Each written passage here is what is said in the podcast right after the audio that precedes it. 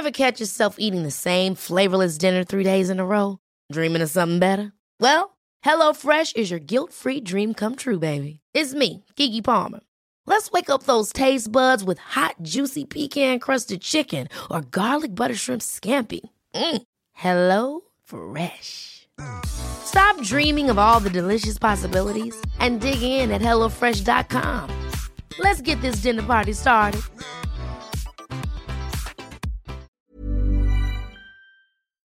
Heraldo Radio. La HCL se comparte, se ve y ahora también se escucha. Esto es República H. De la reforma energética, por favor. Buenas noches, bienvenidos a República H. Estamos todavía afinando detalles porque hay información de última hora. Yo soy Alejandro Cacho y la información de última hora tiene que ver con la reforma energética del presidente López Obrador que se pospone hasta abril. Hasta abril de 2022 será cuando se decida qué pasará con la reforma energética de 2022. Y eso ocurre casualmente, esa decisión de posponer esta reforma de tantísimo, de primerísimo interés del presidente, ocurre el mismo día en que el embajador de Estados Unidos en México, el embajador Ken Salazar, pues eh, informa a través de Twitter que tuvo importantes reuniones con el gobierno de México para conocer los alcances de esta reforma. Le estaremos dando detalles de esto. Gracias por estar aquí. Yo soy Alejandro Cacho. Esto es República H. Un saludo a quienes nos, nos escuchan a través del Heraldo Radio en toda la República Mexicana y también en los Estados Unidos. A quienes nos ven por Heraldo Televisión en el ciento, en el canal 10 de televisión abierta, en el 10 de Easy y 10 de Total Play, en el 606 de Star TV y en el 161 de Sky. También nos pueden escuchar a través de las eh, plataformas digitales y redes sociales de El Heraldo de México. Saludos Brownsville, saludos McAllen, saludos San Antonio, Houston, Dallas, saludos a Atlanta, en Georgia, saludos a Chicago, en los Estados Unidos, saludos a la comunidad de San Diego, en el sur de California, donde llega también la señal de este programa de República H. Un saludo a todos. Y hoy comenzamos, le decía, con este asunto de la reforma energética, pero también en el... Eh, en medio del clima de inseguridad que se vive en el país, la secretaria de Seguridad y Protección Ciudadana, Rosa Isela Rodríguez, reportó que las denuncias por violación aumentaron 28% en el país. Atención Tijuana, atención Ciudad Juárez, Culiacán y Guadalajara, ahí es donde más aumentaron las violaciones. En la República hablaremos de esto también sobre los sistemas anticorrupción en México, porque de acuerdo con un estudio del TEC de Monterrey, el combate a la corrupción ha fallado a nivel federal, pero también a nivel estatal. Estaremos platicando con Juan José Tena, el director del programa Ciudadanía Activa del TEC de Monterrey. Además, cómo avanza la construcción del aeropuerto Felipe Ángeles, pero más que la construcción del aeropuerto, las vías de comunicación para llegar al aeropuerto están muy, muy retrasadas. Todo eso más hoy aquí en República H. Comenzamos.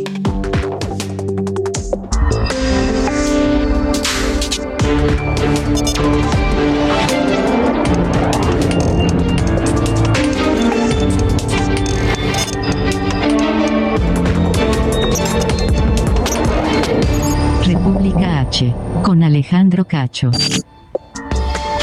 Durante la conferencia mañanera de hoy, la secretaria de Seguridad Pública, Rosa Isela Rodríguez, dio a conocer datos sobre feminicidios, violencia doméstica y violaciones. Ojo, donde las violaciones han aumentado en el país.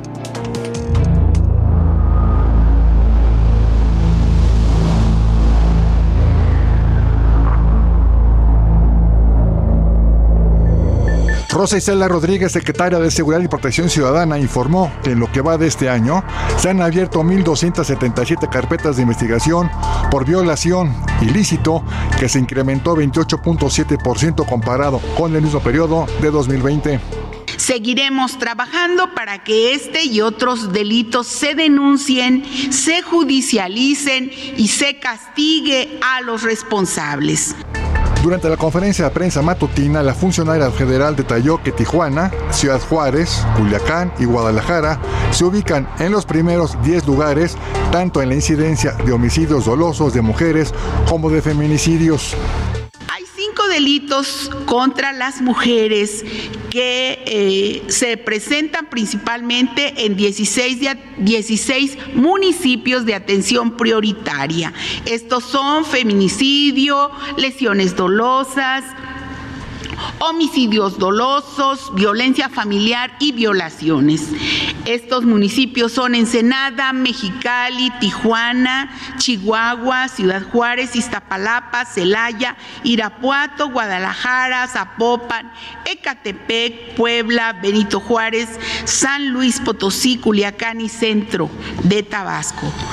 La funcionaria federal dio a conocer que la violencia familiar disminuyó 12.9% en septiembre en comparación con el máximo histórico de este delito registrado en mayo de 2021. De enero a mayo de este año, el Sistema Nacional de Seguridad Pública reportó 106.603 casos de violencia familiar, mientras que en todo el año 2020 se registraron 220.031 casos, la cifra más alta de este ilícito desde 2015 sobre la situación de la violencia contra las mujeres en el país, podemos decir que en septiembre pasado tuvimos una disminución de 63% en los casos de feminicidio de mes a mes respecto a agosto de este año. Fue el septiembre con menos feminicidios. Acerca del delito de trata de personas, Rosa Isela Rodríguez señaló que disminuyó 7% en septiembre respecto al pasado mes de agosto. Era televisión, Luis Pérez Courtad. Vamos a Puebla, porque allá en Puebla encontraron una segunda toma clandestina en la misma zona donde ocurrió la explosión del pasado domingo. Claudia Espinosa, tú tienes toda la información desde Puebla. Buenas noches.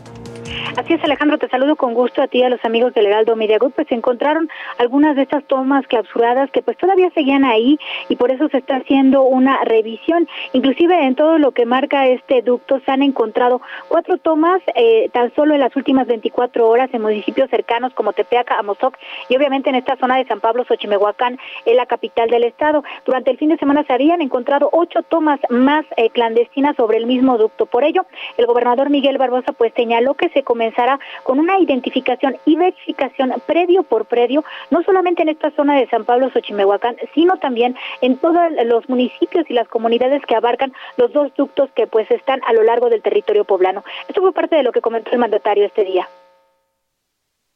Hay un número habilitado, es el 089, para denuncia anónima de la Secretaría de Seguridad Pública. Ese es un medio idóneo para poder mantener el anonimato. Sin embargo, yo diría, a ver, aquí está el gobernador, vengan conmigo, vengan conmigo a denunciar todas las noticias, todo lo que saben sobre el tema de tomas clandestinas.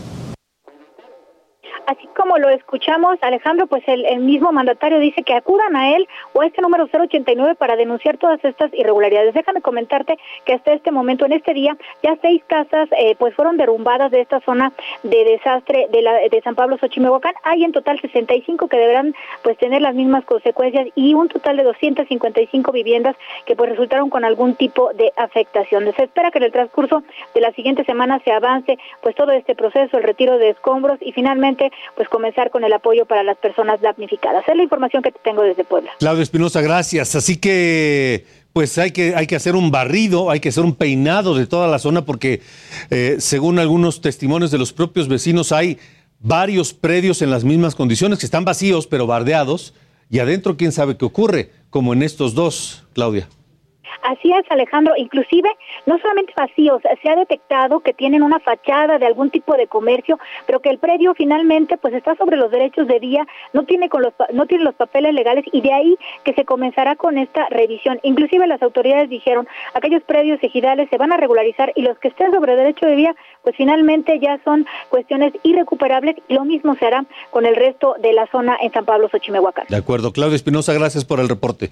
Muy buena noche. Gracias. Y el presidente López Obrador habló en la mañana precisamente sobre esto, sobre ese guachicoleo que ya no existía, ¿se acuerda usted? Que ya lo declararon extinto, eliminado del país, que ya no había robo de combustible. Bueno, pues resulta que sí, que sí hay. Y así lo dijo López Obrador. Eh, hacer un llamado a la gente para que denuncie a quienes eh, se dedican al huachicol, a los que este, perforan los pozos y perforan los ductos de eh, gasolinas y en este caso de gas. Gente muy irresponsable porque es de alto riesgo. En Hidalgo, mientras tanto, fíjese, el pueblo bueno, el pueblo bueno de la comunidad de Santiago Tezontlale, pues se opuso, agarró a pedradas a la policía estatal y a la policía federal, esto en el municipio de Ajacuba, para evitar que se clausurara una toma clandestina de un ducto de Pemex. Es decir, el pueblo bueno se puso a defender a los huachicoleros. Impidieron incluso que fueran detenidos estos ladrones de combustible. Agredieron a pedradas a policías municipales, a policías estatales y a agentes federales. Y es que parece que lo que no se entiende es que este fenómeno del huachicol, no solamente de él participan los que físicamente roban los combustibles, los que perforan los ductos, sino participa toda la comunidad. ¿Se acuerdan ustedes de hace un año precisamente la explosión allá en Hidalgo? Cuando las fuerzas federales solamente veían de lejos como la turba, el pueblo bueno, se robaba el combustible hasta que ocurrió la explosión y la tragedia con ello. Ahora volvió a, ocurrir en Hidalgo.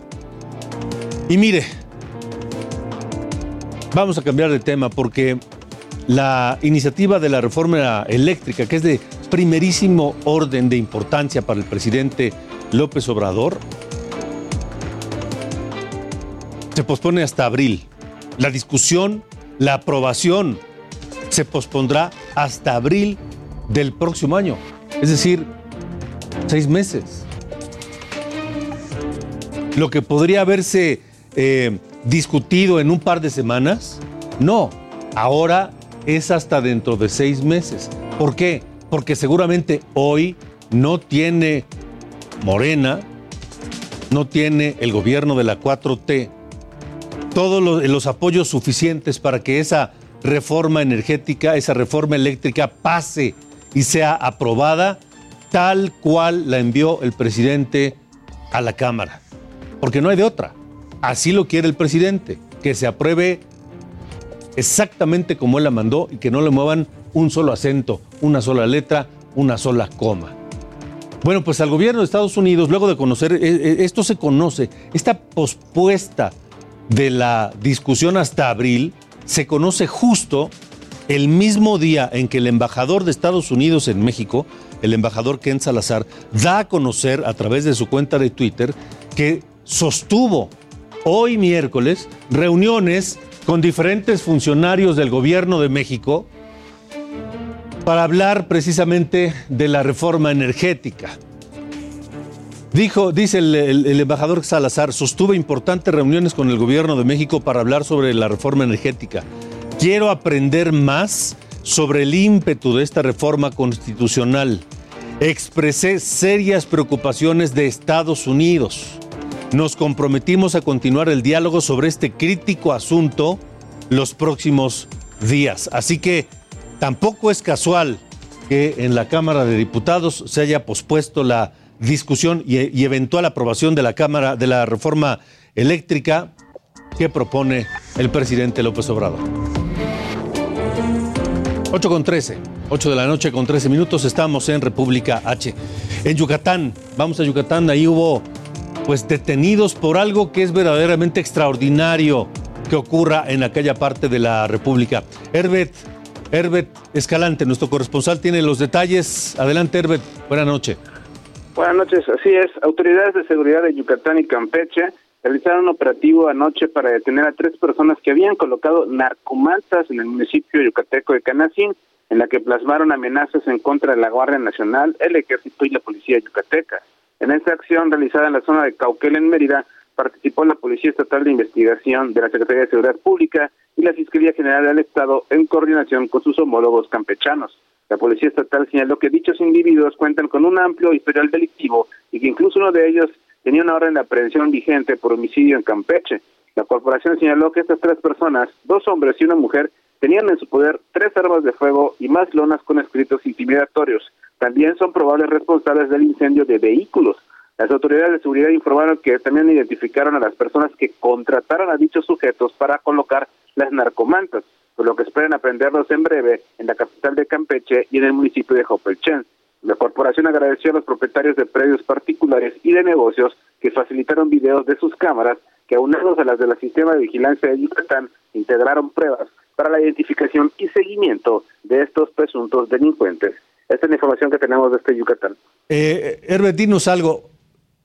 ¿Se había visto esto antes en Yucatán? Pues eh, esporádicamente de repente aparecían alguna cartulina, algún alguna manta de este tipo, pero eh, en, como denunciando a ciertas eh, autoridades policíacas, pero nada de gravedad. Pero en este caso de lo que sucedió en Canacín, sí eran unas amenazas directas a diferentes corporaciones y además incendiaron vehículos, lo que llamó la atención de las autoridades de seguridad y fue que se realizó este operativo tan amplio. De acuerdo. Herbert, gracias por la información. Un abrazo. Hasta luego, buenas noches. Vamos ahora a Jalisco, donde allá Saludos Guadalajara 103.100.3 de FM, 100.3 de FM, toda su zona metropolitana donde llega República H. Eh, vamos con Mayeli Mariscal, otro ataque a policías por allá. Mayeli, buena noche. Hola, ¿qué tal? Muy buenas noches, buenas noches al auditorio. Pues el día de ayer por la tarde también elementos de la Policía del Estado fueron atacados ahora en el municipio de Huejuquilla el Alto, en Jalisco, cuando se encontraban realizando un rondín de vigilancia pues fueron abordados por estos eh, sujetos quienes los despojaron de sus armas, ocho armas largas, ocho armas cortas, así como dos vehículos oficiales, dos patrullas que posteriormente fueron localizadas. Además, eh, pues bueno, los retuvieron eh, un momento y los obligaron también a grabar un video en donde a través de un comunicado dijo el gobierno del estado se hacía apología del delito pidieron que si llega a la población este video, pues no se le dé difusión. Fueron coaccionados los elementos, amenazados de muerte, de que debían grabar este video. Y pues bueno, los elementos eh, fueron liberados más tarde, se encuentran ya bajo resguardo de la Secretaría de Seguridad Pública, en donde pues están rindiendo la declaración para realizar también las investigaciones correspondientes en este municipio, en Huejuquilla, el Alto Jalisco. Esa es la información. Ya, Mayeli, gracias por el reporte. Excelente noche. Hasta luego, son las 8 con 17. La entrevista en República H. El Tecnológico de Monterrey y organizaciones civiles eh, presentan un estudio que han hecho conjuntamente en el que afirman que el combate a la corrupción en México tiene fallas, tanto a nivel federal como a nivel estatal. Esta investigación incluye un programa piloto para medir y evaluar resultados del trabajo que realizan comités coordinadores del Sistema Nacional Anticorrupción y la recuperación de activos en eh, los sistemas de Coahuila, Guanajuato, Michoacán, Nuevo León, Puebla, Tamaulipas, Jalisco, Sonora, Quintana Roo y por supuesto del Sistema Nacional.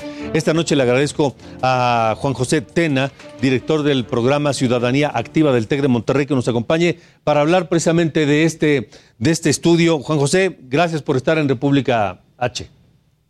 ¿Qué tal? Muy buenas noches, Alejandro. Buenas noches a todo el auditorio. Un gusto estar con ustedes. ¿Qué encontraron en este estudio? Que los sistemas federal y estatales pues están fallando. Pues mira, eh, efectivamente, bueno, esto se trata de un programa piloto que realizamos en 10 entidades federativas y en el propio sistema nacional, en el que buscamos pues analizar cuál ha sido el progreso que ha tenido el Sistema Nacional Anticorrupción ya prácticamente seis años de su creación. Y como bien lo comentas, hemos encontrado varias áreas de oportunidad. La principal de ellas es la falta de información y la falta de acceso a los datos duros del propio sistema. ¿Qué significa esto? Nosotros realizamos 38 indicadores y a partir de ellos 88 solicitudes de acceso a la información a diferentes dependencias que integran los sistemas anticorrupción. Y la constante en todos ellos es que no te entregan información completa o bien que la información no está en datos accesibles y es muy difícil de procesar información como cuántos montos han recuperado por hechos de corrupción, cuántas quejas se han presentado, cuántos funcionarios han sancionado, es decir, información que debería de ser pública, de acceso para todos. Entonces resulta muy complejo realizar un diagnóstico mucho más avanzado de las capacidades de los sistemas cuando no tenemos el primer elemento que es la información. Este es uno de los principales hallazgos. Eh, la falta de información y de transparencia en las instituciones que participan en los sistemas anticorrupción. Y el segundo de los hallazgos es de que el sistema, los sistemas como están diseñados, son ya de sí muy complejos, tienen muchos procesos, son como un reloj, digamos, que tiene muchos engranes y que necesita que los engranes funcionen perfectamente y que con un engrane que se paralice, se rompa, prácticamente colapsa, el sistema. Y que hay muchas personas que le pueden meter mano a esta maquinaria y lo hace demasiado frágil eh, para poder, digamos, que funcione como debería de ser o como esperamos los mexicanos que funcione. Ahora, ¿qué se necesitaría para evitar estas, estas fallas o estas fugas? Lo primero es que debemos de pensar en un, no tanto repensar todo el sistema nacional pero, de anticorrupción, pero sí pensar en hacer mucho más sencillo la persecución de los hechos y actos de corrupción. Es muy complejo darle seguimiento, por ejemplo, a una queja, una queja que presenta un ciudadano porque un funcionario municipal eh, lo intentó extorsionar o le pidió un soborno. Darle seguimiento a todo ese proceso de dónde termina la queja o denuncia del ciudadano es complejísimo. Tenemos que agilizarlo, tenemos que hacerlo mucho más sencillo para que podamos ver resultados más rápido. Han pasado cinco años, como comento, se han ya ido consolidando normativamente y operativamente los sistemas y es hora de que empiecen a dar resultados. Así esta investigación lo que plantea es un piso. Eh, planteamos un piso de salida para señalar a partir de aquí y año con año evaluar a los sistemas y cómo van evolucionando y mejorando.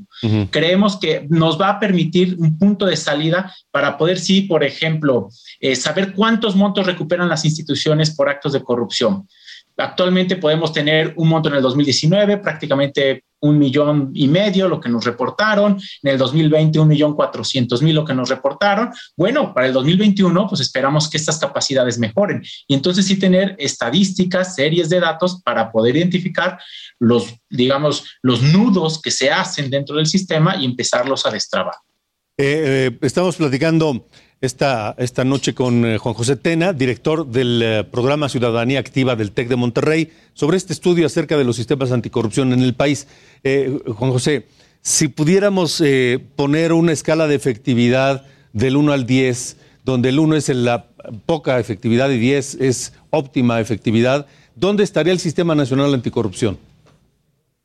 Qué buena pregunta. Eh, lo que buscamos en el sistema, más que hacer escalas, eh, digamos, como de jerarquizar, hay instituciones que lo están haciendo muy bien, por ejemplo, el Instituto Nacional de Transparencia. Hay instituciones que no lo están haciendo tan bien.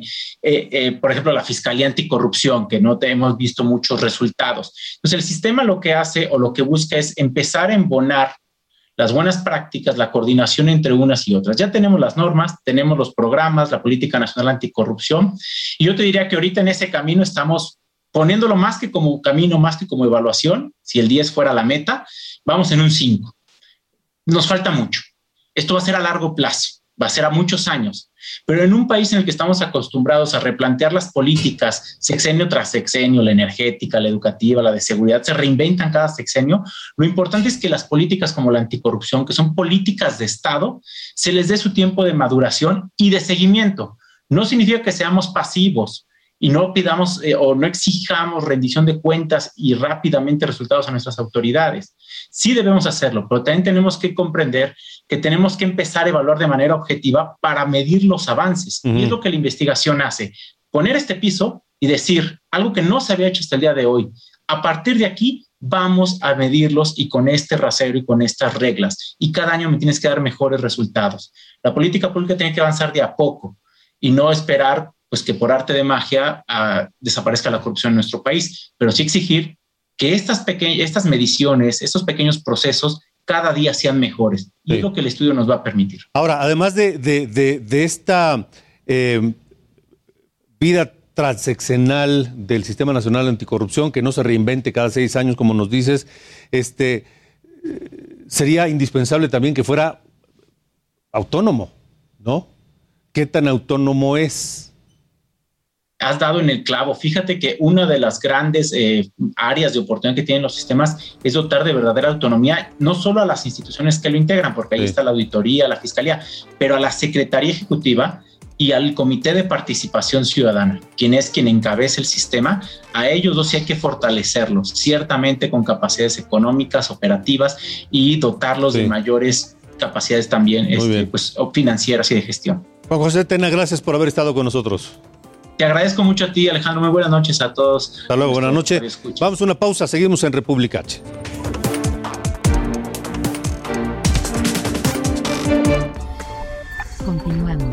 República H, con Alejandro Cacho. Heraldo Radio.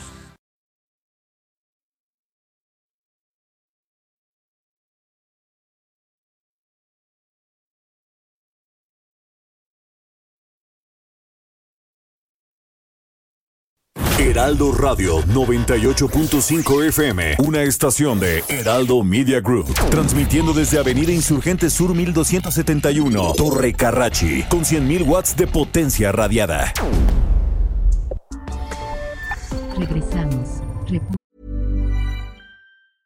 a lot can happen in the next three years, like a chatbot may be your new best friend. But what won't change? Needing health insurance. United Healthcare Tri Term Medical Plans are available for these changing times. Underwritten by Golden Rule Insurance Company, they offer budget friendly, flexible coverage for people who are in between jobs or missed open enrollment. The plans last nearly three years in some states, with access to a nationwide network of doctors and hospitals. So, for whatever tomorrow brings, United Healthcare Tri Term Medical Plans may be for you. Learn more at uh1.com.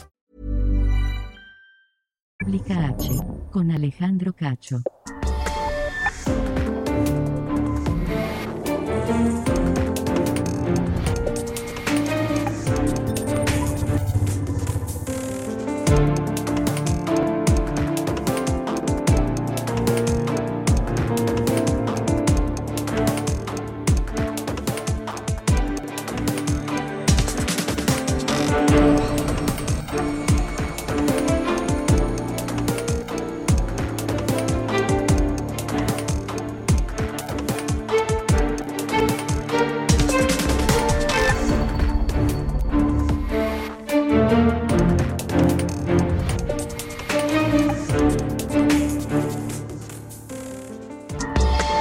Me da mucho gusto que esta noche nos acompañe aquí en el estudio de República H el diputado Sergio Gutiérrez Luna, el presidente de la mesa directiva de la Cámara de Diputados, a quien pues le agradecemos primero que nos acompañe. Bienvenido, espero que sea la primera de varias.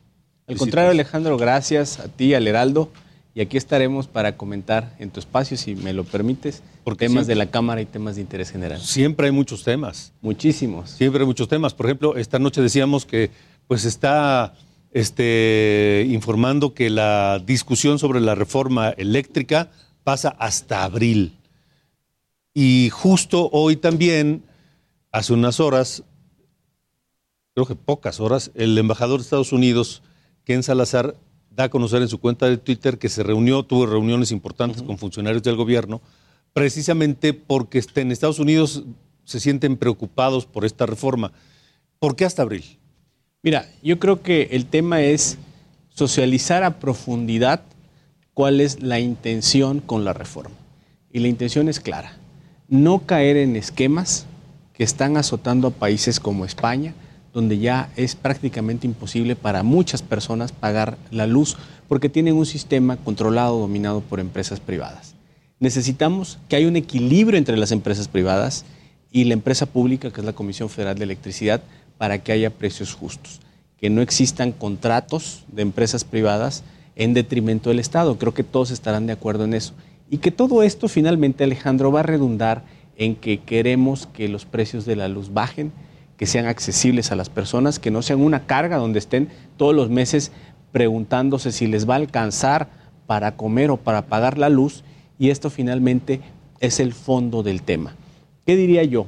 Que la convicción del presidente es que se respeten las inversiones en un 46%, pero con reglas justas. Nadie puede apoyar que ciertas empresas estén abusando del Estado. Yo creo que todos estamos a favor de que haya equilibrio y que sean ganancias lícitas y justas. A ver, ¿cómo entender esto de que se respeten las inversiones en un 46%? Son inversiones que ya existen. Ah. Son empresas privadas que invirtieron en plantas de generación de electricidad, ciclo combinado, fotovoltaicas, eh, Eólica. eólicas. Ajá. Ya existen y van a poder participar en el mercado, pero con condiciones de equilibrio y de equidad. A eso se refiere. Ah, hasta un 46%. Hasta un 46%. O sea, el- esas empresas en su conjunto van a poder participar del mercado, tener hasta el 46% Así es. del mercado. que es más o menos la cantidad que representan ya en la actualidad esas inversiones y esas empresas. Y ya no habrá inversiones nuevas, Pueden aumentar en proporción la, la pública y la privada, pero siempre manteniendo el... manteniendo esa proporción. Ok. Eh, entonces, estos seis meses para aprobar, discutir y en su caso aprobar esta reforma, ¿servirán para comunicar mejor o para qué? Mm, Entre, una- entre, otra- entre otras cosas. Pero también un tema muy importante. Hoy se hizo un llamado a los dueños y a los altos ejecutivos de esas empresas para que acudan a la Cámara de Diputados y podamos tener un intercambio de ideas, un debate con esas posiciones y la visión de la reforma. Creo que eso va a enriquecer mucho la opinión pública y la concepción de estos temas, porque es importante como, como Cámara, como Parlamento abierto, escucharlo, porque ellos son los principales destinatarios de este tema. Y si tienen reflexiones, pues, que vengan a la Cámara, a la sede del Poder Legislativo, para poder tener un intercambio de ideas. ¿Estaría también en esa misma posibilidad el embajador Salazar de Estados Unidos? De, Mira, yo- de poder acudir y dialogar. Siempre son bienvenidos todos los, eh, todos los embajadores o, o personal diplomático que tenga algo que comentar en la Cámara. Eso es algo normal y que se puede dar. Eh, y eh, ha sido atendido por funcionarios del gobierno de México y puede ser atendido sin duda alguna en la Cámara, claro que sí. Bueno, de acuerdo. Entonces, bueno, eso será hasta abril. Sí. De aquí a abril pasarán todavía varias Pasarán varias cosas donde eh, la ciudadanía, las mexicanas y mexicanos podrán conocer a plenitud cuál es la razón, cuál es la intención, cuáles son los pormenores, cuál es el origen de la problemática, cuál era la ruta en la que nos estábamos encaminando y que esta eh, propuesta de reforma trata de evitar. No queremos estar como en España, donde ahorita tienen una crisis muy importante. Vamos a ver cómo la pasan en invierno en España. Hay personas en España, jubilados, que tienen una pensión digna, a los cuales ya no les alcanza para pagar la luz. Por este tema de mercado y por el tema también del precio del gas, que no ha impactado tanto. Ahora, bueno, vamos a lo que viene ya, que es la discusión del presupuesto de egresos. ¿Cómo van? La próxima semana. Todo indica que entre lunes y martes sesionará la comisión de presupuesto para que tal vez el mismo martes tengamos ya una, eh, un dictamen, Dictamen. sobre el presupuesto. Estaría convocando a sesión, calculo yo, el propio martes, para iniciar el debate que estimo durará dos, tres días, cuatro días. Iniciaríamos el martes con la discusión en lo general, los posicionamientos de los partidos y ya los días subsecuentes con las reservas se vislumbra una, una discusión, un debate intenso, un debate profundo, largo, con posiciones, y lo que vamos a hacer es tratar de encauzar este debate para que se dé en esa riqueza de pluralidad, en un ánimo de respeto y de continuidad para tener un producto que será el presupuesto de egresos. ¿Qué será lo más difícil o que, o que mayor debate tendrá?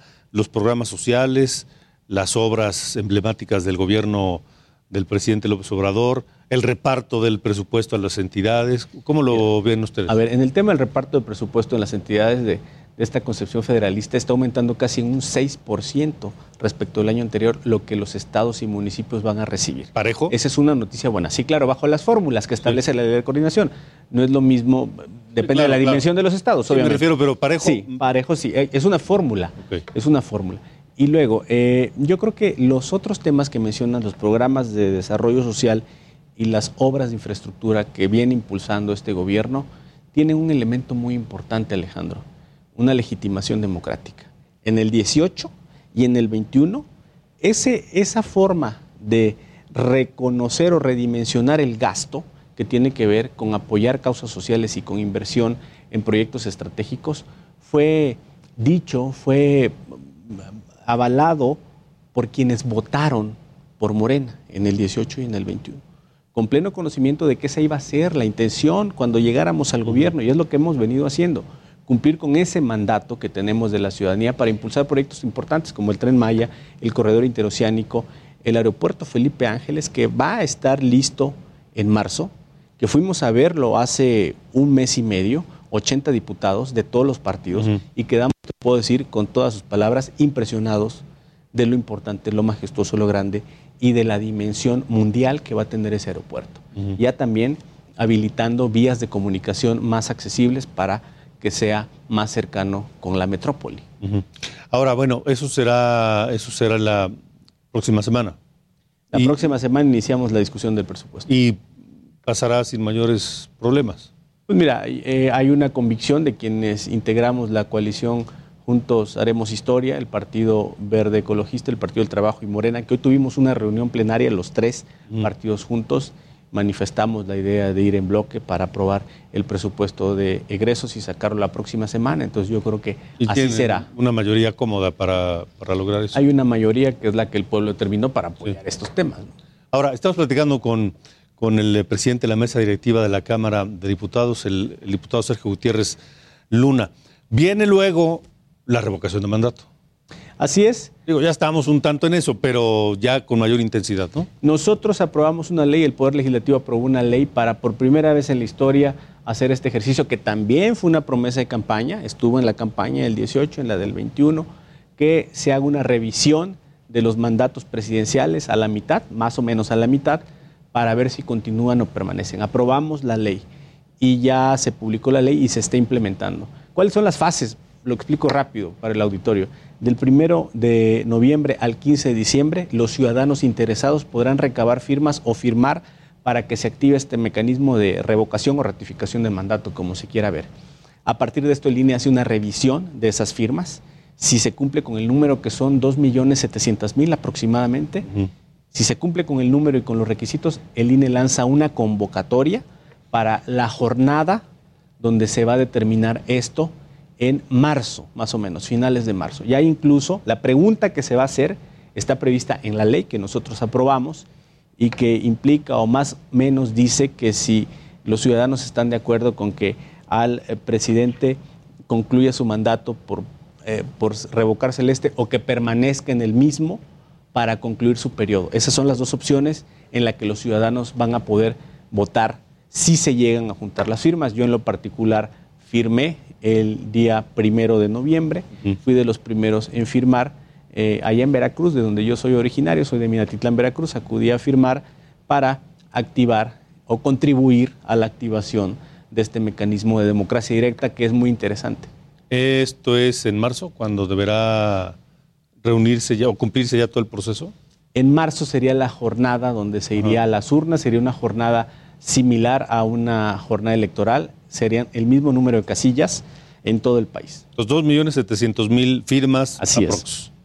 Y entonces ya se activaría el Se activaría, el, INE revisa si es correcta la cifra, eh, emite una convocatoria y se inicia el mecanismo. Pues estaría bien, estaría bien, pero además estaría mejor aplicarlo a los estados, ¿no? Hay unos estados donde Híjole. Se prevé, se prevé el mecanismo para que los estados puedan adaptar su legislación local, constituciones y leyes secundarias para que puedan tener este mecanismo. La verdad que es que debemos de encaminarnos a temas de democracia directa donde la gente participe más en tomas de decisiones y que no se agoten solo en la elección de servidores públicos. La consulta popular, la revocación del mandato son ejercicios que se iniciaron en este periodo de gobierno y, de legislativo y que creo yo deben ser bien valorados y que deben continuar además. Es la forma en la que los ciudadanos se involucran en otro tipo de decisiones. Sí, pues estaría bien porque hay estados donde sí la gente no está muy contenta con, con su gobernador y quién sabe si pasarían esa aduana de que les ratifiquen seguir al frente del gobierno del estado. Este, y creo que allá en su estado por ahí andan las cosas. Es un aliciente para, o más bien una, una forma en la que muchos gobernantes se ven, eh, es un ejercicio de rendición de cuentas con la ciudadanía. Que también, por ejemplo, otro ejercicio novedoso en esta época es la reelección. Eso obliga a los legisladores, a presidentes municipales, a que den buenas cuentas, ¿no? A veces pues, acaba el periodo y no había forma de exigirles o reclamarles algo. Este, ¿Cómo está Veracruz? Mira, hemos estado visitando diversas ciudades de Veracruz, hemos tenido encuentro con sectores eh, empresariales, académicos, maestros, campesinos, cañeros, con, con ideas básicas. Creo que es importante que nosotros, como diputados de Morena, comuniquemos directamente a la ciudadanía las cosas que estamos haciendo. Pero también es importante ir con ellos y escucharlos. Tienen peticiones, incertidumbres, quejas, felicitaciones. Y el contacto directo es lo que va nutriendo la relación. Creo que en el nuevo ejercicio de la política siempre es importante estar cerca de la ciudadanía, ir, verlos, atenderlos, escucharlos. Y eso es lo que he venido haciendo. Yo creo que como veracruzano, yo soy de Minatitlán, Veracruz, como presidente de la Cámara tengo un compromiso todavía el doble con mis paisanos. Y parte de eso es decirles lo que estamos haciendo, que muchas veces no se conocen algunas cosas, muchas, muchas, muchas cosas buenas que estamos aprobando en la Cámara de Diputados, en el Congreso, que necesitamos ir a difundirlas, comunicarlas, ya sea directamente con ellos o a través de los medios de comunicación. ¿Y ese trabajo piensa hacerlo permanente, pues? Sí, claro, y lo he venido haciendo, ¿eh? lo he venido haciendo, no es, no es de ahorita, eh, yo lo venía haciendo muy fuerte en la zona sur de Veracruz, donde yo soy originario, ahora lo estoy haciendo en todo el estado mm. y también en otros, en otros lugares del país y también nacionalmente. Creo que es importante posicionar nuestras ideas, posicionar lo que pretendemos, posicionar lo que ya estamos haciendo. Hay temas muy relevantes, como por ejemplo el tema de la miscelánea fiscal, que aprobamos hace 15 días. Hay un tema de apoyos muy importante para clases medias, para clases medias, que propuso el presidente de la República, que aprobó el Congreso de la Unión y que es el tema que se llama régimen de confianza donde se va a bajar los impuestos que van a pagar pequeños y medianos empresarios, que son clases medias. Ese tipo de cosas hay que comunicarlas muy directamente. Pero hay a quien le incomoda eso. Hay a quien no, les, no les, saca ronchas que haya diputados que vayan a sus distritos y vayan a sus estados a comunicar. Fíjate que yo soy muy respetuoso, yo me conduzco comunicando lo que estoy haciendo como legislador federal y además yo creo que todos los que estamos en Morena, debemos de actuar unidos, debemos ir juntos comunicando el tema de lo que hacemos, pero también lo que el presidente plantea. Finalmente, eh, yo creo que la misión que tenemos quienes integramos a la cuarta transformación es desdoblarnos para en nuestros estados, municipios, regiones, comunicar y acercarnos con la gente, atenderla, hablar de lo bueno que viene, de las inversiones, He ido a varios lugares para comentarles cuáles son las propuestas que vienen en el presupuesto de inversiones específicas en esos lugares. Un tramo carretero, la rehabilitación de un hospital, proyectos tan importantes como el corredor interoceánico. Va a tener el próximo año 10 mil millones de pesos en inversión. Entonces, todo eso hay que decirlo. Pero si hay unión en los de Morena. Algunos. Mira, eh, es un partido plural, es un partido grande donde hay diversidad de opiniones. Yo siempre tengo eh, la mano extendida para hacer equipo con todos y la mano extendida adentro de Morena y hacia afuera. ¿eh? Es importante dialogar con toda la ciudadanía. Pero ese trabajo no se va a detener. No, ese trabajo de ir, estar presencialmente, comunicar.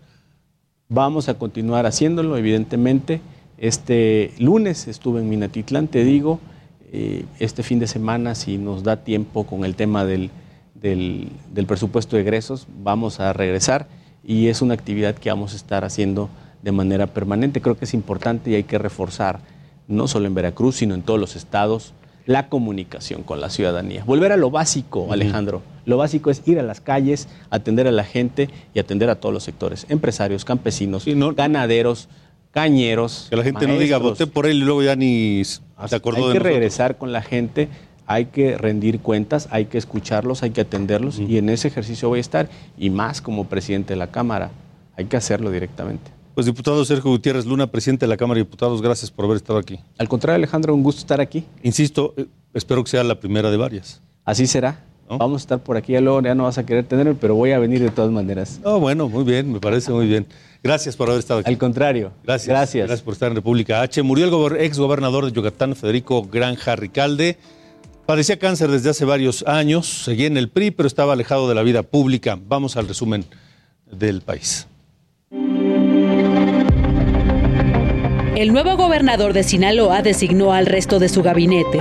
Rubén Rocha Moya tomó protesta a secretarios y subsecretarios que conformarán su gobierno y formalizó los nombramientos. Francisco García Cabeza de Vaca realizó una gira de trabajo por Washington, D.C. Esto para impulsar proyectos y concretar la ampliación del puente internacional 3 en Nuevo Laredo. El gobernador de Tamaulipas y congresistas demócratas y republicanos acordaron dar seguimiento a la seguridad fronteriza y migración entre Texas y Tamaulipas. Integrantes del ayuntamiento de Reynosa serán sometidos a pruebas antidoping. El presidente municipal Carlos Peña consideró que ellos deben poner el ejemplo a la población, pues se ha detectado un incremento de adicciones en Tamaulipas. El exdiputado El Mijis podría ir a la cárcel si se demuestra que inventó su secuestro. El fiscal de San Luis Potosí informó que se está comprobando la credibilidad de los hechos. Recordemos que El Mijis desapareció después de protestar en un concierto de Lalo Mora. Al ser encontrado, aseguró que lo secuestraron pero lo liberaron tras cantar un corrido de dicho cantante. En Durango, alrededor de 300 familias quedaron encerradas en un panteón tras negarse a salir de él a la hora indicada. El personal cerró las puertas por una hora y el hecho generó crisis nerviosas en las personas y fueron atendidas por paramédicos. Mire, finalmente Emilio Lozoya Austin, el exdirector de Pemex, duerme esta noche en la cárcel. Un juez ordenó prisión preventiva justificada para Lozoya, quien fuera director de Pemex en el sexenio de Enrique Peña Nieto.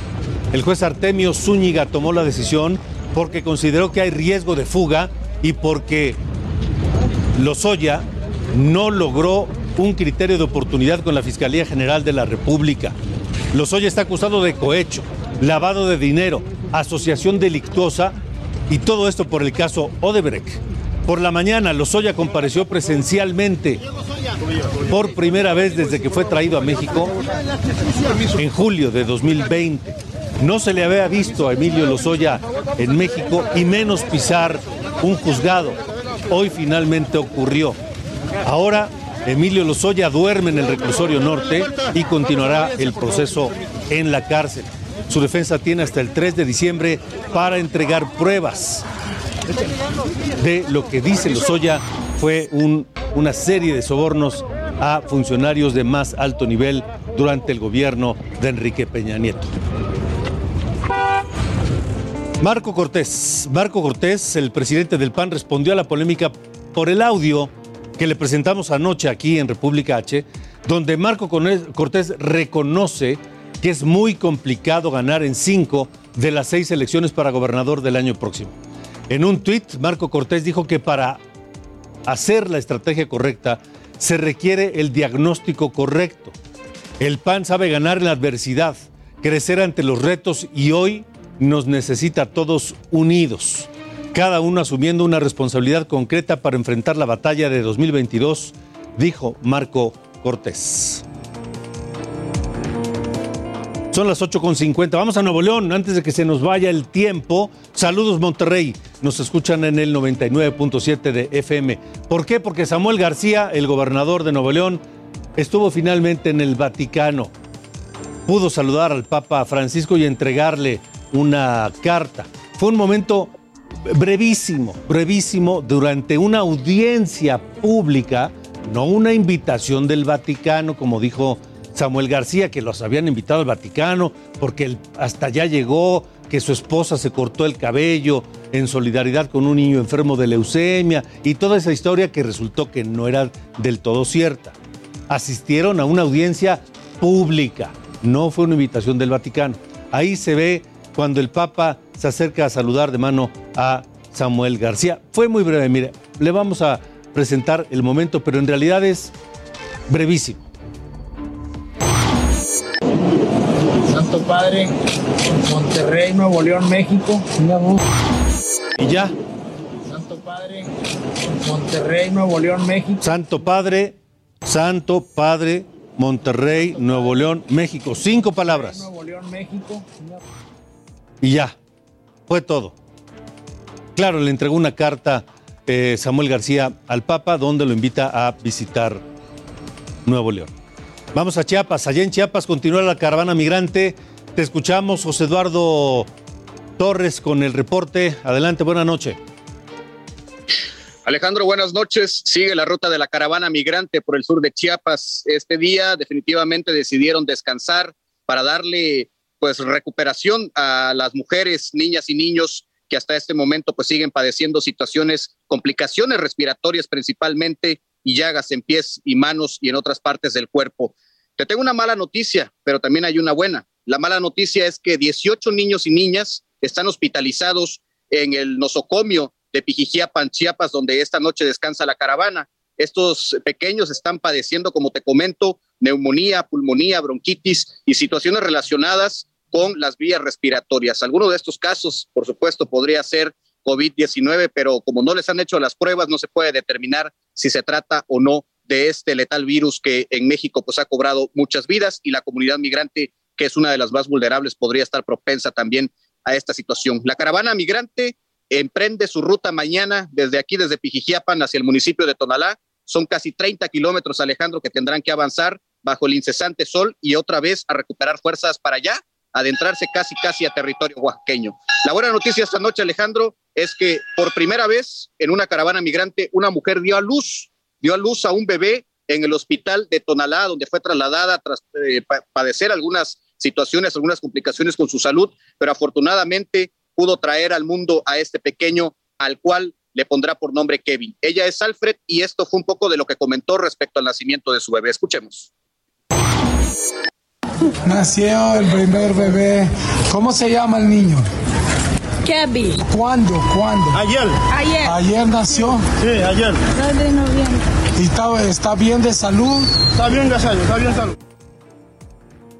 En medio de todas las malas noticias, Alejandro, esto es una esperanza que alienta a la caravana migrante a seguir en su ruta hacia la Ciudad de México a más de mil kilómetros de distancia que aún faltan. Y esta noche, otra mujer está en labor de parto con posibilidad de dar una segunda esperanza a la caravana migrante. Mientras tanto, la ruta sigue con intenso calor, pero ya con esta esperanza de nacimientos y no pérdidas en este contingente que marcha hacia la Ciudad de México. Alejandro. Pues estaremos muy atentos, José Eduardo, con tus reportes. Gracias.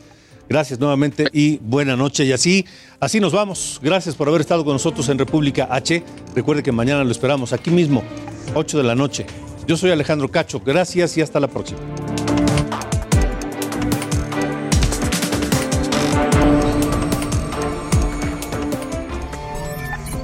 Esto fue República H con Alejandro Cacho. Heraldo Radio.